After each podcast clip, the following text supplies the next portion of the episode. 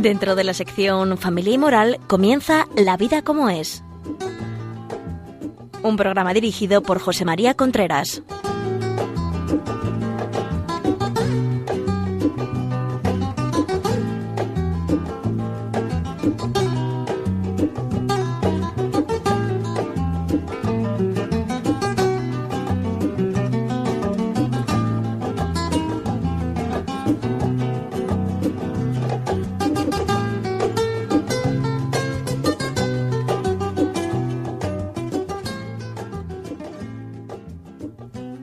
Hola amigos, aquí estamos nuevamente en La Vida como es, el programa que cada semana viene a ustedes hablándole de temas de familia, de educación de los hijos, de, en fin, de mil cosas que ustedes ya saben, sexualidad, pornografía, adicciones, redes sociales, todo lo relacionado con la familia, las mm, nuevas tecnologías, etcétera, matrimonio, etcétera. Bueno, eh, He de decirle que si tienen alguna pregunta nos pueden escribir a la vida como es arroba radiomaria.es y si tienen y si este programa piensa que le puede servir a alguien, pues lo que pueden hacer es llamar a Radio María y pedirlo y se lo mandan a, su casa en un disquete, en un DVD, en un MP3. También les digo que este programa será se, se colgará de los podcasts Radio María, La Vida como es, podcast, y ahí estará este programa colgado uno o dos días después, eh, después de hoy, después de emitirlo. Bien, hoy vamos a hablar de, de, de, algunas dudas que me han llegado, algunas preguntas que tengo yo aquí que, sobre el noviazgo. Gente que, que no ha escuchado porque hemos hecho muchos programas del noviazgo, pero le siguen quedando dudas, le siguen quedando preocupaciones, le siguen quedando... Y bueno, pues vamos a intentar porque claro, las, preguntas pues es mucho más fácil si las decimos aquí a, a todo el mundo y así pues las escucha más gente. Vamos con la primera. Dice, estoy preocupada por el carácter de mi novio. Es poco sociable y algunas veces un poco prepotente. Le gusta mucho presumir y con cierta frecuencia dice cosas que no son verdad. Eso a mí no me gusta y nos hace enfadarnos. Llevamos nueve meses. Mis amigas, cuando le pregunto que cómo lo ven, me dicen que es un poco raro de carácter. No le gusta reconocerlo, no me gusta reconocerlo, pero es así. Yo sé que mi madre piensa lo mismo, pero no me lo dice. ¿Cómo cree usted que se lo debo plantear? Porque me da miedo que se enfade. ¿Cree usted que es muy importante? Hombre, yo creo que debe hablarlo con él, no haciendo una descripción global de la situación, no diciendo, pues, mira, es que eres un poco raro, no, sino diciéndole cosas concretas. Mira, esto, esto es lo que el otro día que dijiste no es exactamente así, has tirado un poco de la moto, has intentado presumir un poco o lo que sea, pero realmente ten en cuenta que esto razonándole cuando ocurra algo que sea objetivamente un defecto de carácter. Es decir, haciéndole un razonamiento cuando ocurra algo que sea de verdad un defecto de carácter. Yo se lo dejaría, se lo indicaría dejándole las puertas abiertas para que lo piense y saque sus conclusiones. Por ejemplo, que es dejar las puertas abiertas. No, yo creo que esa manera de comportarte no era la más adecuada en ese momento. Punto. No decir cómo se debía haber comportado, no, para que él habría sido mejor actual de esta forma, de esta otra, de esta otra, decir varias para que él vaya pensando alrededor de eso. De esa forma sería más fácil que no se moleste y, y, y hacer que, que, que y le hace usted además pensar en su carácter. Es decir, que así dejando la puerta abierta es más fácil que no se moleste. Después usted debe evaluar sin decirle nada lo que va captando en relación a lo que le dice. Es decir, tú vas captando lo que lo que él va captando, tú vas viendo lo que él va captando en relación a lo que tú le vas diciendo y eso es importante. O sea, es muy importante. O sea, claro, tú me has preguntado a mí, ¿a usted le parece importante esto? Pues la verdad es que me cuentas pocas cosas. Es decir, que tampoco es que porque me dice que le parece un poco raro a tus amigas, que a veces os enfadáis, pero que le gusta presumir, pero bueno, un poco sociable, un poco prepotente. Hombre, en mi opinión, quizás si sigue este programa, lo habrá oído más de una vez, un matrimonio, eh, el día a día de un matrimonio está hecho de, del carácter y de las creencias de los dos. Cuando digo creencias, ya sabes que digo todo aquello que empieza por yo creo que debía haber hecho esto, yo creo que debía haber hecho lo otro, yo creo que debía haber hecho esto otro. Es decir, el carácter, pues, pues, pues sí, o sea, te tienes que hacer a la idea de que la forma en la cual va a actuar ahora será más o menos la forma que actúe a lo largo de su vida. Es decir, que si haya casado, pues eh, va a actuar más o menos como ahora, porque él es así. Uno puede luchar y mejorar, pero lo que no se le puede a la gente es que siempre que luche mejore, es decir, que siempre que luche gane, y lo que tampoco se le puede pedir es que sea otro o sea, claro, es que él es así, puede luchar, puede mejorar. Si ahora sus amigas lo consideran un poco raro y su madre cree lo mismo, eh, eh, pues es bastante probable que en esas cosas en las cuales su madre, sus amigas, etcétera, lo consideran un, lo considera un poco raro, pues que actúe así durante toda su vida. Si usted piensa que puede ser feliz con una persona que tiene esa forma de comportarse, no hay problema. Pero claro, si piensa que en el futuro el carácter será su problema, pues entonces habrá que tomar una decisión, aunque cueste. Es que eso, que eso es importante. ¿eh? Es decir, el noviazgo está para conocerse. Es un hecho. es un hecho. El noviazgo está para conocerse. Si usted cree que esto va a ser un problema para usted porque va a parecer raro, no lo, no, no, no, no, no lo van a, aceptar usted que sus amigas, su gente piense que se ha casado con una persona un poco rara, pues habrá que dejarlo, ¿no? Si eso le va a importar poco, de hecho, si me hace esta pregunta es porque ya le está importando. Es decir, no nos engañemos. Por tanto, en el futuro, mm, pues algo le importará. No, no, no, no sé si mucho o poco, pero algo le importará. Es decir, me gustaría que, que lo pensase y, que no le tenga miedo a la verdad. Las cosas son como son. Es decir, si usted toma una decisión, la toma sabiendo lo que va a pasar. Lo que no se puede luego uno es asustarse porque las cosas, porque no sabía uno que le iba a pasar esto. Es decir, que eso es, es importante. Pues nada, a pensar, a hablar con él, a decirle las cosas con delicadeza y a tomar decisiones. Fenomenal. Tenemos aquí otra pregunta que dice me gustaría preguntar por la comunicación en el matrimonio. ¿Cómo conseguir que en el matrimonio no se apague ese amor? ¿Y qué hacer para que en el matrimonio no nos vayamos solo soportando? Me caso pronto y veo muchos matrimonios que les ocurre lo que les digo. Interesante pregunta. Pues mira, vamos a ver.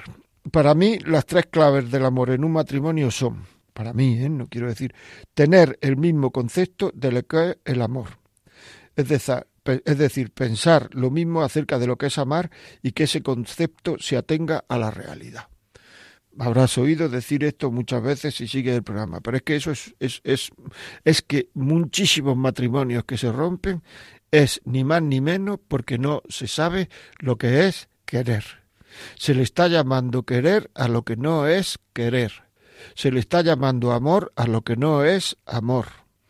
Y eso es importante muy importante en un matrimonio. Se está llamando amor a la parte más superficial del amor, a las mariposas en el estómago. Como las mariposas no podemos hacer nosotros que duren toda la vida, porque no pueden, los sentimientos no pueden durar toda la vida, tampoco dura toda la vida el sentimiento de pena cuando se muere tu madre, ni el sentimiento de, de, ira cuando te enfadas, ni el sentimiento de, de Claro, los sentimientos suben y se caen. El sentimiento, eh, la mariposa en el estómago, ese que no es un sentimiento, es un sentimentalismo, también tiene su caída. Y no podemos hacer nada, el hombre está hecho así. Si cuando, si a eso le llamamos amor y cuando eso decae decimos que es que el amor se ha terminado, tenemos un problema.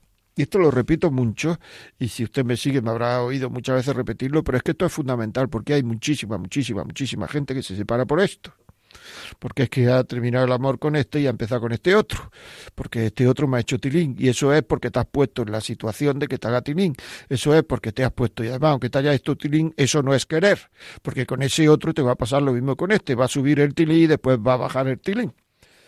La segunda causa es la aceptación de que todos tenemos mal carácter en muchos momentos. Hay que asumirlo y hay que luchar para que eso no afecte al amor. Es decir, luchar con uno mismo para mejorar ese carácter. luchar con uno mismo para mejorar ese carácter. Y también conocer el carácter del otro en el noviazgo para ver si yo soy capaz de vivir con este carácter. Porque hay gente, una persona puede ser capaz de vivir con un carácter y otra no. Es decir, con el carácter que tiene mi novio, yo soy capaz de vivir. Y su novio tendrá que ver si es capaz de vivir con su carácter. Es que son cosas mm, que hay que saber, porque ya digo, todos tenemos mal carácter. O sea, como en la lucha por mejorar, por vencer ese carácter, ahí estamos. Y el tercero son las creencias las creencias fuertes que uno tiene dentro de sí mismo. En un matrimonio la vida no es muy larga, pero es muy ancha. En un matrimonio pasa de todo. Y en un matrimonio también mm, hay momentos que pueden ser difíciles, donde puede haber, no tiene por qué y además no es lo normal que haya, pero puede haber reclamos a, la infidelidad. Y entonces uno se tiene que eh, apoyar en sus creencias. Creencias, yo le llamo aquí a todo aquello que a mí me sostiene en la vida. Es decir, opiniones es aquello que yo sostengo y creencia es lo que a mí me sostiene. Es decir, cuando las cosas vengan mal dadas, ¿en qué se va a basar el otro para seguir para adelante? ¿Qué va a hacer el otro para luchar? ¿Qué va a hacer el otro para seguir queriendo? Si usted percibe que no tiene argumentos para seguir queriendo, que no tiene argumentos, que se deja llevar mucho por los sentidos, malo. Es decir, la voluntad, que es el órgano del amor, yo quiero porque quiero. Un bebé no puede querer y un anciano con Alzheimer no puede querer porque no tiene voluntad. Se alimenta, la voluntad se alimenta, como ya saben, del sentimiento y de la inteligencia. Y ahí en la inteligencia están las creencias que uno tiene, la formación que uno recibe las creencias que uno tiene. Si a la hora de la verdad lo que alimenta la voluntad es solo el, eh, el, sentimiento, lo que me pide el cuerpo, pues entonces, y, la, eh, si el cuerpo me pide ser infiel, pues seré infiel, porque no hay creencias que me sostengan a mí que puedan superar esa especie de, de, de sentimiento, de atracción, que me, que, que, que, me ejerce en ese momento la infidelidad. Esto hay que verlo en un noviazgo. La madurez emocional de una persona está en relación con saber mantener los compromisos que uno ha hecho, sin tener en cuenta el sentimiento que tiene en ese momento o en esa época de su vida. ¿Es esa persona madura emocionalmente? Esta mañana me han contado un caso de un matrimonio que se ha separado donde hay una inmadurez emocional impresionante. Pero es que eso hay que verlo. Uno no es dueño de sus sentimentalismos, de sus mariposas, pero sí es dueño de sus amores. Si no fuese así, el ser humano no sería libre. Todos tenemos experiencia de que hay veces que en el matrimonio el sentimiento no funciona y es el momento de usar la inteligencia para ver qué es lo que hay que hacer para seguir queriendo y poner en mancha la voluntad para hacerlo. Si esa inteligencia no está alimentada por nada, pues entonces que no, eh, perdón, si esa, si esa inteligencia no está alimentada por nada es que no tenemos nada que decir a la voluntad. Ahí está el secreto de la madurez, saber vivir con naturalidad los amores cuando el sentimiento no responde, cosa que ocurrirá en el matrimonio, algunas veces. Si uno no hiciese eso, su vida sería dirigida por la parte más superficial de sus emociones. Y esas emociones cambian, cambia pues de hoy para adelante, cambian a lo mejor esas emociones hoy por la noche son de una manera y mañana por la mañana son de otra. Uno no puede ser esclavo de esa especie de sentimiento emocional que a uno le viete y que uno no puede hacer nada. Uno no es responsable de que eso le venga. Uno es responsable de la actuación que tiene después. Igual que uno no es responsable de que si pierde su equipo se enfade, de que si muere su madre se entristezca, de ver a una chica o a un chico y, y, llevarse un desasosiego por, por dentro, o una especie de... ¿verdad? Uno no es responsable de eso. Perfecto. Pero uno sí es responsable de la actuación que tiene después de que pasen esas cosas. Es decir, esa sensación uno no la puede evitar porque el ser humano está hecho así, pero sí es responsable uno de cómo actúe en función de la sensación que ha tenido, ¿verdad? Luego uno tiene que conocer eso. El actuar solo a base de las sensaciones que uno tiene tiene una, una consecuencia, que uno no va a ser querido nunca, ni tampoco uno sabe querer. Porque una persona, aquel que quiera, que no quiera tener dolores, pase la vida entera libre de amores, ¿no? Una, una persona que se cree que, so, que querer es solo, solo, solo, solo, pasarlo bien y sentir emociones agradables, está equivocado. Porque el querer tiene mucho de, joder, o sea, de, perdón, de, de, de, de, y eso lo saben ustedes, de esfuerzo, de sufrimiento muchas veces, de, pero, o sea, una madre en una cama, en un hospital, al lado de un hijo enfermo, que siente emocionalmente, que siente tristeza, desasosiego, ansiedad, y eso es las emociones que hay que sentir porque uno está queriendo. No, entonces, ¿qué pasa? Que, que la madre no quiere al niño. O sea, es que tenemos que ser maduros. Todo, no creernos que querer es la superficialidad de unos sentimientos que en ese momento son positivos. Uno quiere a aquella persona por la cual es capaz de sufrir, y uno es querido por quien es capaz de sufrir por uno. Eso no quiere decir que en un matrimonio sea sufrir constantemente, como es lógico, ¿verdad? Pero que sí tiene uno que estar preparado para esos momentos en los cuales pues hay que poner un poquito más de esfuerzo. Y ese esfuerzo que uno pone no le tiene que explicárselo al otro, no hace falta explicárselo al otro. O sea, que no nos rayemos intentando explicar. Y viviendo esto como lo estoy diciendo, en el matrimonio puede haber momentos de aridez, pero si lo vive uno con esa sensación de que hay que querer y de que hay que luchar para querer, no habrá momentos de rutina, que es lo que está separando actualmente a los matrimonios. La rutina, el desgaste, el no pelear por querer, que muchísimas veces no es la gente se separa no por grandes cosas que hace uno y el otro no puede aguantar, sino por pequeñas cosas que deja de hacer llamar al otro, sonreír, ser delicado, preocuparse por sus preocupaciones, tener un detalle, no poner mala cara, hablar con delicadeza, no dar voces.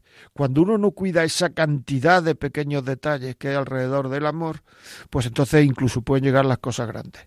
Pero generalmente la gente empieza a, separarme por, a separarse por pequeñas cosas que no vive. Vamos a otra pregunta. Perfecto. Tengo novio y nos vamos a casar dentro de dos meses. Como veo que hay mucho desorden y muchas separaciones, mucha de la gente que me rodea, tanto en el trabajo como en mis relaciones sociales, me gustaría que me indicase cómo saber si una pareja funciona, si hay datos objetivos para saber que las cosas van bien. Tanto mi novio como yo nos queremos casar para toda la vida. Bueno, pues yo creo que lo que he dicho en la pregunta anterior tiene mucho que ver con esto, ¿no? A mí me parece que si uno no se engaña, uno sabe cómo van las cosas en su relación. Diciéndose la verdad, uno se podría contestar en qué punto uno debe mejorar y qué es lo que hay que hacer para que la relación consiga ese objetivo. Sin embargo, sí existen algunos intangibles que a mí me gustan mucho, que nos demuestran que la relación va bien. Uno de ellos es mirarse a los ojos. Cuando una pareja es capaz de mirarse a los ojos, mantener la mirada, y sonreír es que las cosas funcionan. Los ojos no engañan. Cuando las cosas no funcionan no se aguanta la mirada, no se sonríe. Se puede reír, pero no sonreír. Una mirada tierna no se sostiene si uno está fallando en el amor. El desamor es incompatible con una sonrisa de complicidad. Qué bonito es esto, ¿verdad? Es que esto es así. Hay otra forma que también es un intangible, pero que da mucha información. Si mi proyecto vital y el de mi mujer, el de mi marido, van en la misma dirección. Si podemos conjugar el nosotros en vez del tú y el yo. Si en las cosas importantes de la vida nos ayudamos a crecer, ya no es una lucha entre dos para ver quién se lleva el gato al agua en las más variadas situaciones, que muchas veces lo que rompe muchas veces a muchas parejas el deseo de llevar razón. Es ya una pareja que se olvida cada uno de sí mismo para crecer como nosotros. Eso también es muy bonito. Cada uno hace lo que le conviene al otro o lucha por hacer lo que le conviene al otro y así está haciendo lo que nos conviene a los dos lo que va en contra del amor o incluso de una mayor armonía se debe dejar de lado. Eso sería dejar que apareciese el yo, el tú, y rechazar el nosotros. Es el comienzo del desamor. Mis intereses, tus intereses, no nuestros intereses, eso sí. Como ve usted, lo que le he dicho no son cosas muy científicas, Pero esos dos índices que acabo de expresar son muy útiles y dicen mucho de cómo va una relación. La forma de mantenerlo día a día es la comunicación, es el pensar en el otro, la mirada a los ojos, los, guiños, los gestos de, de cariño, las manifestaciones de ternura.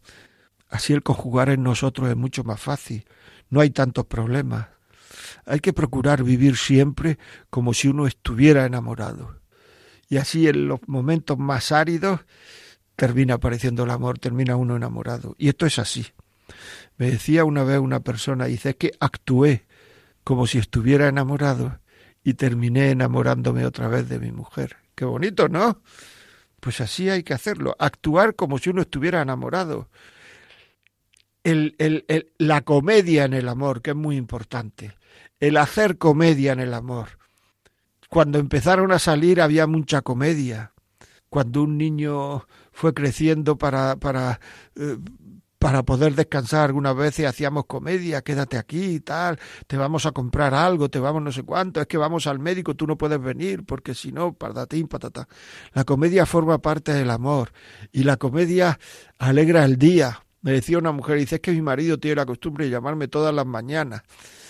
Y entonces por la mañana estoy esperando su llamada y cuando me llama, pues ya me ha alegrado el día. Qué bonito. Qué bonito, de verdad, que no son ñoñerías, que es que eso es el amor, pequeña hojarasca que se echan todos los días en la caldera para que caliente aquello. Si hay alguien que esto que estoy diciendo le produce una sonrisa, como decir, Buah, este tío, ¿dónde está ahora? ¿Qué dice este hombre? Ojo, ojo, ojo. ¿Me explico? Mucho ojito. Nada, vamos a oír un poquito de música, que seguro que a ustedes les agrada mucho oír un poquito de música y seguimos en un momento.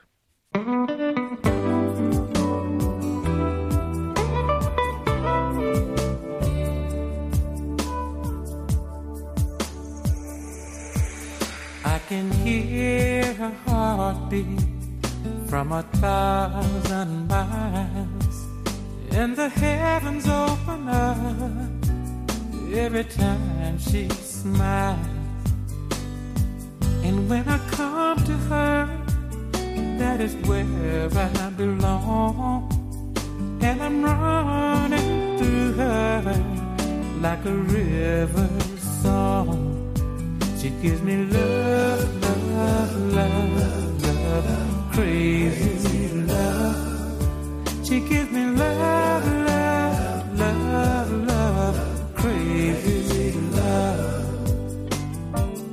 got a fine sense of humor when I'm feeling low down.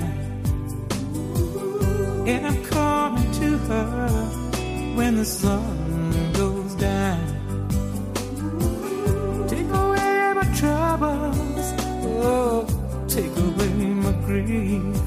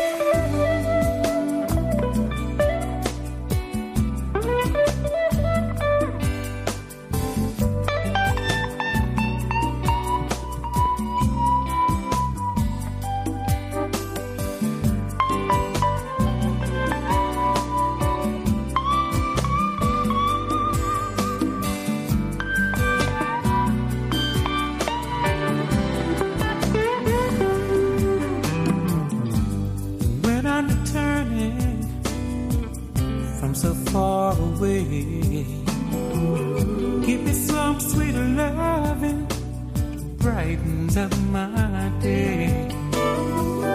And it makes me righteous and it makes me whole, and it makes me mellow right down to my soul.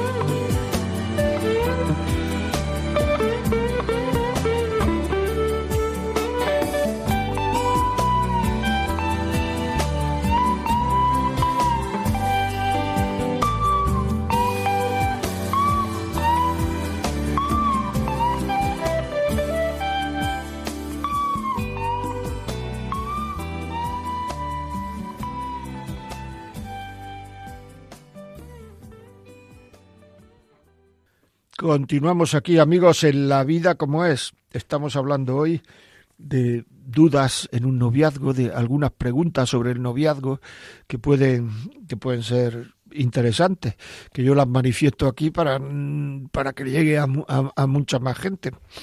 Eh, les digo que si este programa a ustedes les gusta o creen que puede, no sé, a alguien servirle para algo, para ponerlo en algún sitio, para servirle para algo, pues lo que tienen que hacer es llamar a Radio María y pedir el programa. Mándeme usted el programa de este día, tal, tal, tal, y ya está, y se lo manda.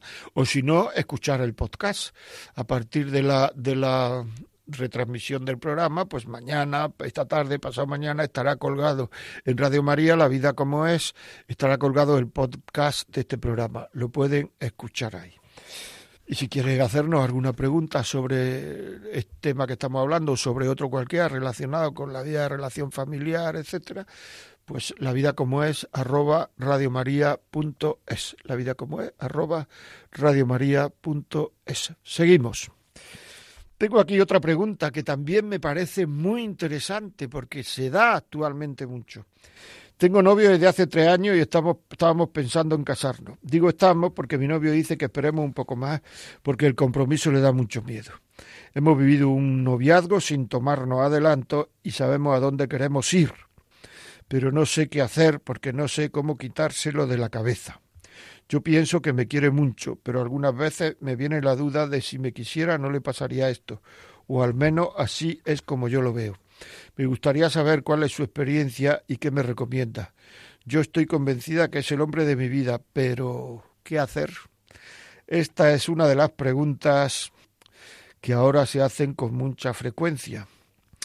Yo creo que lo que me está diciendo es una, una situación re- recurrente y, que aparece con frecuencia. Vamos a ver si intentamos contestar y damos una pregunta. Hay muchas personas a las que le da mucho miedo las situaciones sin retorno. Y el matrimonio es una situación de ellas y como usted me está diciendo, pues lo han vivido como hay que vivir el noviazgo, etcétera, piensan que es para toda la vida, etcétera. Hay personas a las que le da mucho miedo, y esto es un hecho, y el miedo es una, una emoción, un sentimiento que tampoco uno puede mm, parar. Lo que puede hacer es cómo voy a actuar después, pero el miedo llega sin pedir permiso. El que a uno le venga miedo no quiere decir que no se le quiera a usted, ¿eh? o sea, que no se le quiera al otro, no, sino simplemente que tiene miedo. El novio se da cuenta de que, de que el matrimonio es un compromiso, un paso muy serio, que es para toda la vida, el compromiso grande y esa situación, que es verdadera además, pues algunas veces puede hacerse un poco obsesiva, empieza uno a darle vuelta y no ve salida, puede terminar bloqueando un poquito a la persona y eso da miedo. Eso no quiere decir, como he dicho antes, que no se le quiera ni que usted no sea la mujer de su vida, sino que no sabe cómo salir de esa situación. Porque estoy seguro, que tal como me lo plantea, que a su novio no le gustaría que le pasara eso, pero le pasa. Por tanto, no es voluntario, como lo he dicho antes. O sea, lo que le gustaría a él es estar contentísimo, estar ilusionadísimo, estar no tener esa sensación de bloqueo. Eh, yo creo que en muchos casos esta sensación es un exceso de responsabilidad. Es un exceso y hay veces en que uno es que no puede salir solo de esa situación, necesita ayuda de, de alguien de confianza, de alguien que le explique. mm, Yo creo que de- deberían hablar con naturalidad, pero sin usted, si tuvo usted, como quiera que la llame, sentirse absolutamente bloqueada por lo que su novio le diga, porque su novio lo que va a decir son sensaciones que no son voluntarias.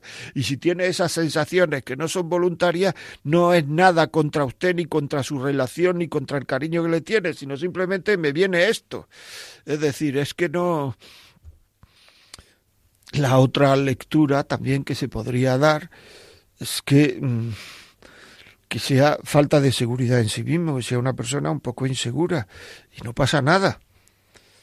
Si mira usted eh, eh, eh, tal como está la sociedad, pues eh, es lógico que, que- haya personas que, que se sientan inseguras con la cantidad de separaciones y de líos que hay en la sociedad. Y si esto y, y él no se sienta con fuerzas para para para mm, asegurarse a sí mismo que eso va a durar toda la vida, eso es una situación de responsabilidad y que no es que tampoco es extraña, es decir, yo que usted lo que haría sería retrasar la boda un poco, no rayarme, no, no creerse que con, con eso va todo mal o van las cosas mal o va, no, no, no, sino simplemente lo que hace es darle un poquito de respiro a, a, su novio, darle un poco de respiro que no se ahogue y, y, y, y, y eh, no creo que sea un mal esposo, al contrario, si el chico merece la pena, que no lo dudo, de- el esperar a que se aclare un poquito es, es, es una medida de prudencia.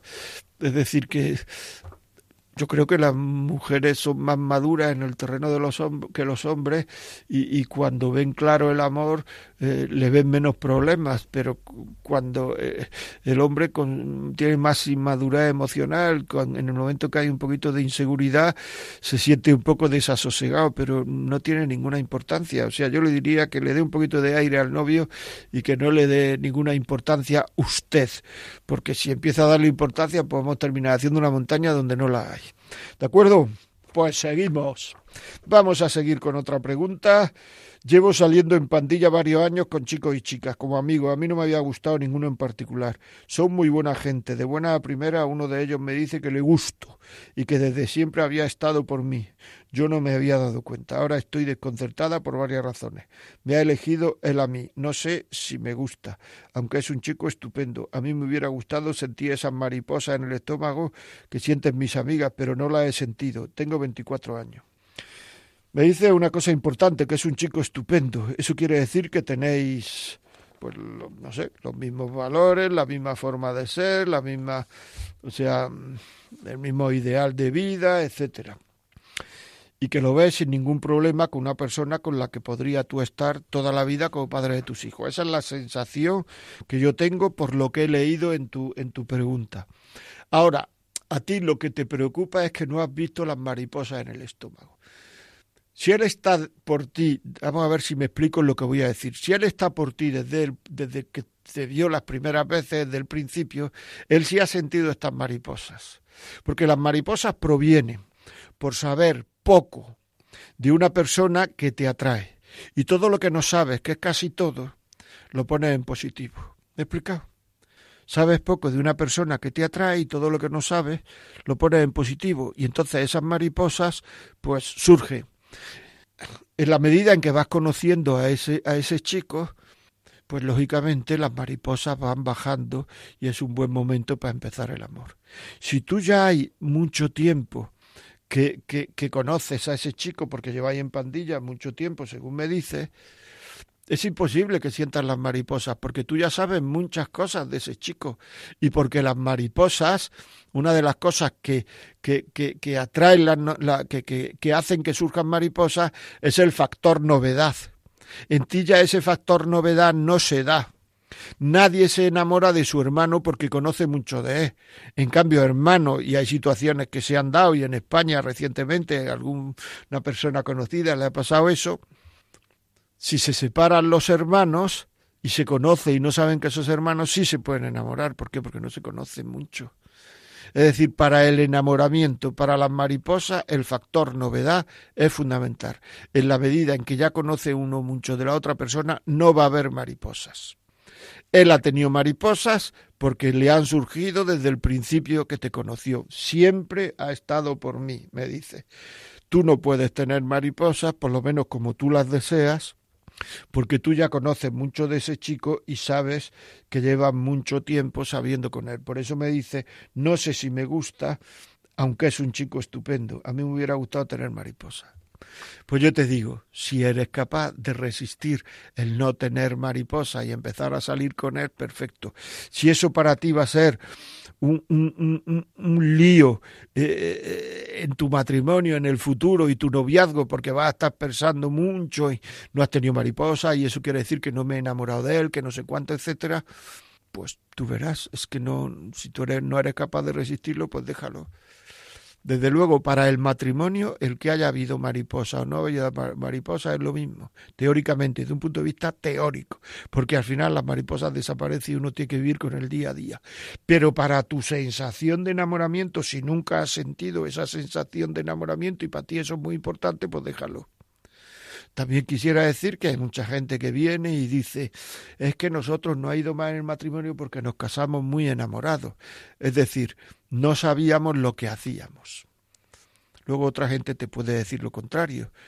No, nosotros no nos casamos enamorados y por eso hemos tenido problemas.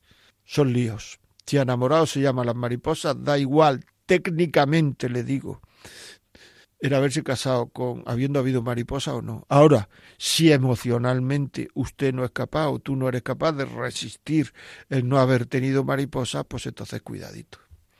Yo creo que me he explicado. Es decir, si no me he explicado, escríbeme otra vez, la vida como es, arroba radiomaria.es y, y lo solucionamos. Pero aquí estamos, yo creo que me he explicado. Es decir, que es un tema. Ten en cuenta que me has dicho que es un chico estupendo. Ojo, que hay ocasiones que chicos estupendos pues no pasan todos los días por la vida, pero bueno, ánimo. Bueno, aquí estamos, programa de hoy, hablando de preguntas sobre el noviazgo, que bueno, que a mí me ha parecido oportuno compartir con todos ustedes, preguntas sobre el noviazgo. Vamos a ver con esta que me escribe que dice hace poco y decir a una amiga que para un noviazgo se pueda eh, a ver, a ver cómo es esto. Hace poco oí decir a una amiga que para que un noviazgo se pueda decir que va bien, hay que contárselo todo. Yo me quedé extrañada y le dije que hay cosas como muy personales. Ella me dijo que eso es una señal de falta de confianza. Por favor, ¿me puede decir cómo lo ve usted? Bueno, Hombre, yo creo que hay que, que todo, todo, todo, todo, las cosas que son de conciencia, las cosas que son muy íntimas, yo no estoy tan seguro de que haya que contárselo, ¿no? Es decir, eh, contar a uno, contar uno todo lo que le viene a la cabeza, teniendo en cuenta que aquello lo que le viene a la cabeza, uno no es dueño de lo que le viene a la cabeza, pues me parece sinceramente que puede ser una, una irresponsabilidad. Es decir, todo aquello que no, es, no tiene ninguna importancia porque son cosas que, que vienen a la cabeza y, y, uno no es responsable y no, ¿para qué las va a contar? ¿Para armar un lío? Es decir, yo no. Todo aquello que puede ser una falta moral, uno no tiene que, que, que, que contarle, no sé, en fin, cosas sin importancia que pueden desunir, en fin, no sé. Si a uno le gusta una persona, por ejemplo, en el trabajo, pero no comete ninguna infidelidad con ella, ni siquiera emocional, no hace nada eh, que pueda, o sea, la trata como al que le cae gordo. Entonces, ¿para qué lo va a contar? Si es que eso ha venido ese, ese, ese chispazo porque me parece una persona agradable, una persona tal, pero yo la trato como a este otro que me cae gordo. Entonces, ¿para qué le voy a contar eso? Para armar un lío, para decir, es que me gusta una persona, ya tenemos un lío en la cabeza, un lío en la relación. hombre, si uno lleva la infidelidad y tal, hay que, hay que hablar y hay que decir y hay que romper, hay que ser honesto. Porque decía, es que yo no tengo la culpa de que la niña que hay enfrente me parezca guapa o fea, o sea, yo pero la trato como si me pareciera fea o guapa, que me da igual. ¿Para qué voy a contar eso? Para armar un follón, o sea, se puede perder mucho, poner el noviazgo en una situación estable, eh, porque los hombres y las mujeres no vemos las cosas de la misma manera. O sea, un hombre pues parece eso una cosa y no le da más importancia si realmente no hace nada. En cambio, pues a lo mejor a la mujer le dice eso y entonces ya está pensando toda la vida que es que a este le gustó una niña que estaba enfrente. Eso es armar un lío sin necesidad. Por tanto, el cortárselo todo, todo, todo, todo, pues, o sea, pues no sé. Incluso las cosas involuntarias que vienen a la cabeza también hay que contárselas, pues yo, yo creo que no. Sea, aquello involuntario que viene y que uno no actúa de ninguna manera luego por ello, sino que simplemente como no, como si no hubiera venido a la cabeza, es que no tiene nada que ver con el amor, eso. O sea, eh, eso se da con frecuencia, pues claro que se da con frecuencia, cosas que vienen a la cabeza y, y, pues, y o sea, ¿cómo las evita uno? Metiéndose en una burbuja. O sea, que uno puede querer mucho a una persona, pero eso no va a hacer que deje de tener reacciones de hombre o de mujer. Es decir, es que, y eso es lógico, siempre que esas reacciones no le lleven a unos comportamientos de infidelidad, ni siquiera emocional, ¿para qué lo va a contar? Eso ocurre en el, en el, en el matrimonio. Y he visto a matrimonios meterse en muchos líos por contar cosas que no tienen ninguna importancia y uno de los dos ha empezado a darle importancia. Y lo mejor para no tener esa liberación, no contarlo. O sea que no, es un error. Yo comprendo que quizá haya personas que no lo entiendan, esto que estoy diciendo, pero en el, en el, en el, en, el, en un noviazgo, en una relación, en el transcurso de su vida, se darán cuenta que lo que estoy diciendo, porque es una cosa de sentido común, y el ir contra el sentido común, por una falta de sentido común, puede uno poner en duda muchas cosas. Muy bien en el noviazgo, en el matrimonio, todo lo que sea malentendido, sobre todo si son emocionales esos malentendidos, hay que evitarlo a toda costa. Esa es mi, esa es mi opinión. Vamos con otra. Pues venga, ánimo, vamos con otra. Dice, quería preguntarle si el amor cuesta trabajo o sale solo. Cuando uno hace esfuerzos por querer, ¿es un síntoma de que no quiere? Bueno, esto es una pregunta que ya he contestado eh, anteriormente, ¿no? O sea, me parece que un poquito lo he contestado anteriormente. Estamos, vivimos en una sociedad, sociedad del bienestar, que es creer que el amor no cuesta trabajo. Al menos el amor de pareja. Se mantiene mientras pasa bien mientras se pasa bien. Siento, quiero, siento, quiero. Cuando vienen las dificultades, uno empieza a buscar por otros lados y entonces pues empieza a decir que se ha, acabado, el amor. Y está uno confundiendo continuamente sentimentalismo con amor. El sentimentalismo es una especie de estado de ánimo que cuando, que cuando uno lo tiene en positivo, uno se cree capaz de todo y que puede con todo. Quiero. Cuando uno lo tiene en negativo, uno se cree que se ha terminado el amor no tiene nada que ver con el amor y además lo digo con conciencia cierta de que estoy acertando. No tiene nada que ver con el amor. Tiene que ver con el estado de ánimo. No tiene nada que ver con el amor. El amor es otra cosa. Se está confundiendo continuamente amor con sentimentalismo, amor con mariposas en el estómago. El otro día un cantante decía, a mí lo que me gusta de los amores son los primeros tiempos. Claro, es decir, que a ti no te gustan ni las chicas a ti lo que te gusta son los primeros tiempos, esas mariposas. O sea, tú de lo que estás enamorado son de las mariposas. Cuando se terminan las mariposas, te vas con otra para tener otros primeros tiempos y cuando se terminan con esa te vas con otra para tener otros primeros tiempos. Claro, se está confundiendo. Se va de sentimentalismo en sentimentalismo y así nos encontramos a muchísima gente que está todo el día hablándote de mi actual pareja, porque claro, cuando el sentimentalismo termine con esta pareja, pues entonces tendremos otra actual pareja y cuando el sentimentalismo tendremos otra actual pareja. ¿Por qué?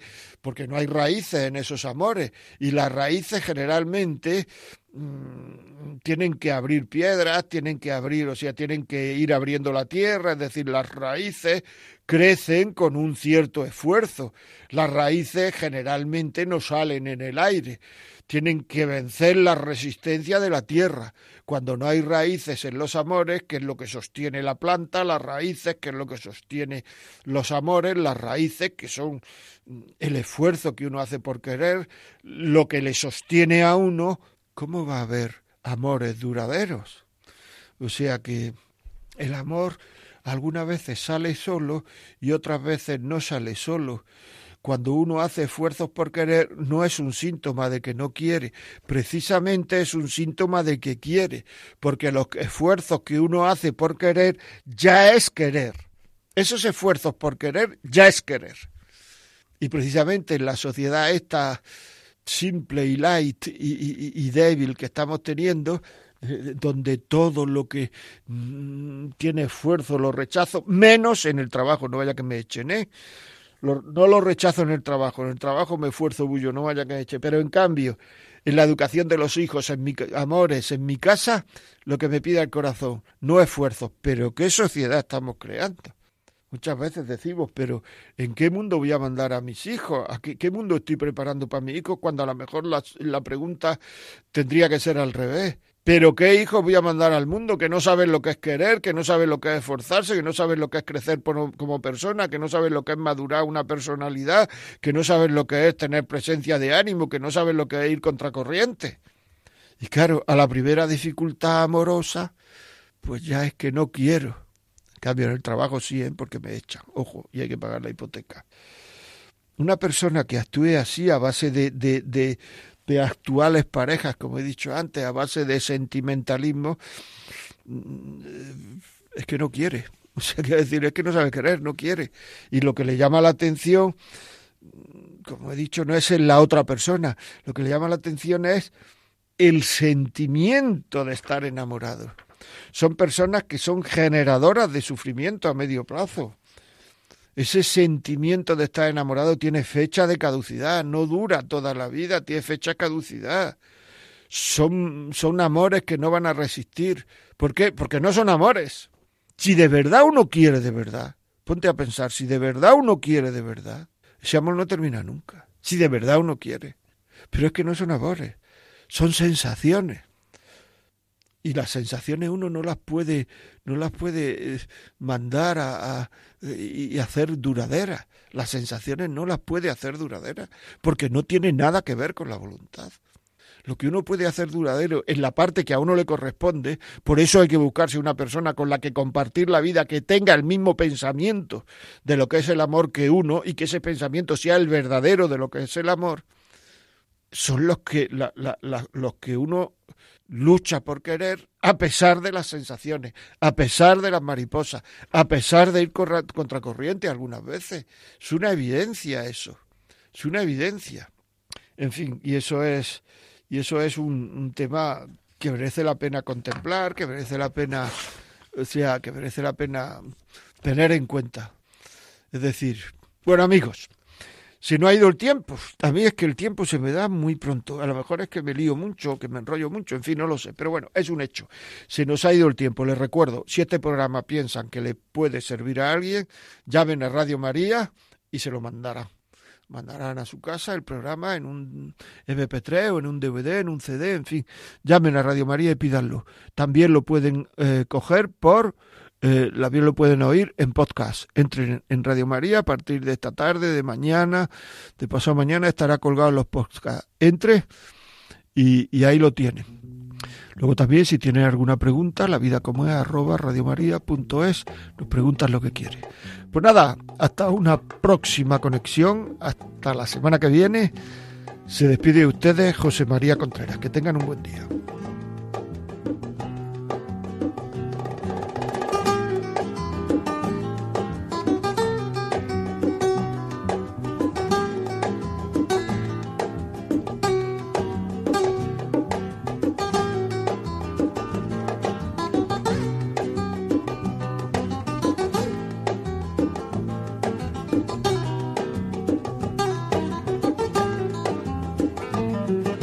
Y así finaliza en Radio María La Vida como es, un programa dirigido por José María Contreras.